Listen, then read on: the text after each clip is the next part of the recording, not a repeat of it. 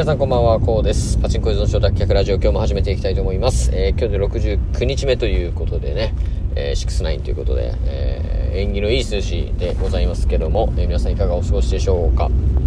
はい。えっ、ー、と、今日のお話はですね、えー、またツイッター、ちょっと話していきたいなと思うんですけども、えー、ツイッターでまあ大事なこと、えー、ということでですね、今日は話してまたいきたいと思います。えっと、まあ、ツイッターって結構マネタイズっていう言葉よく出てくると思うんですよね。まあ、要は、あの、利益を、えー、ツイッターを通じて出していくっていうことで、ことなんですけども、まあ、マネタイズって、うんやっぱりハードルがすごい高いと思うんですね。で、僕もマネタイズはしてないです、まだ。まあ、本業の都合上、まあ、できないっていうのもあるんですけども、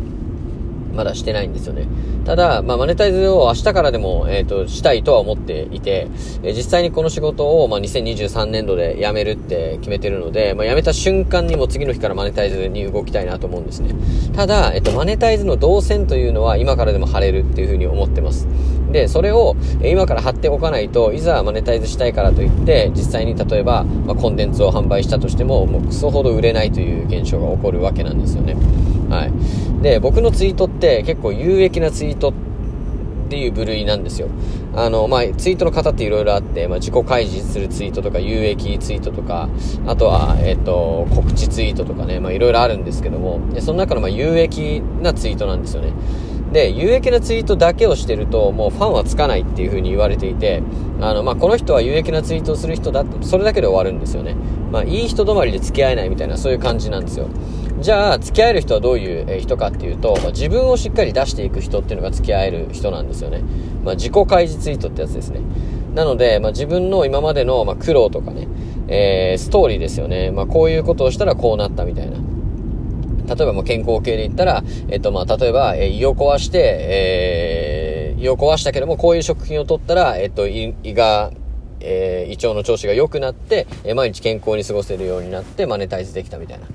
えー、そういうストーリーみたいなのをしっかりと開示していくことがまずめちゃくちゃ大事っていうことなんですよね。で、僕もこれすごい足りないなって自分で思っていて、今はなかなかね、こう毎日の生活でいっぱいいっぱいで、あのツイッターっていうのを毎日1ツイートやるっていうのが限界なんですけども、まあ、2ツイート仮にね、毎日やるとしたら、自己開示ツイート1個、え、有益ツイート1個しっかりやっていきたいなというふうに思うわけなんですよね。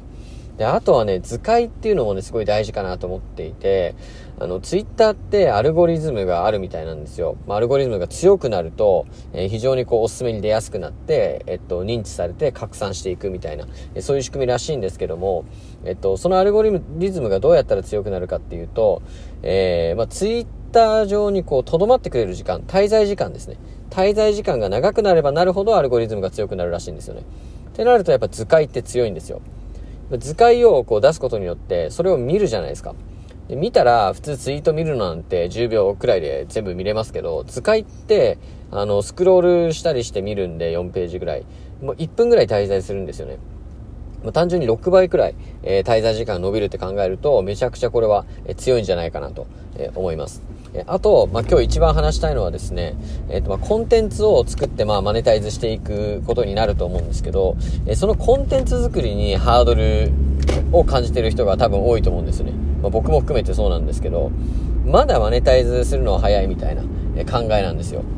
フォロワー何千人いったらしようとか、えまだ土台ができてないからできないとかって、まあ、考えがちで、僕もそうなんです。だけども、えー、誰か、なんかこう、毎回リップをくれる人とかっているじゃないですか。毎回いいねをくれる人とか、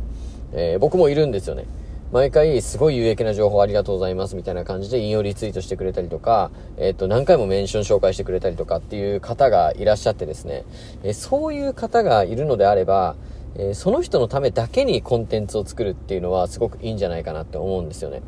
はい。もう本当にその人が欲しい情報だけを詰め込んだノートとかね、 Brain とか。で、その人は買ってくれるじゃないですか。多分。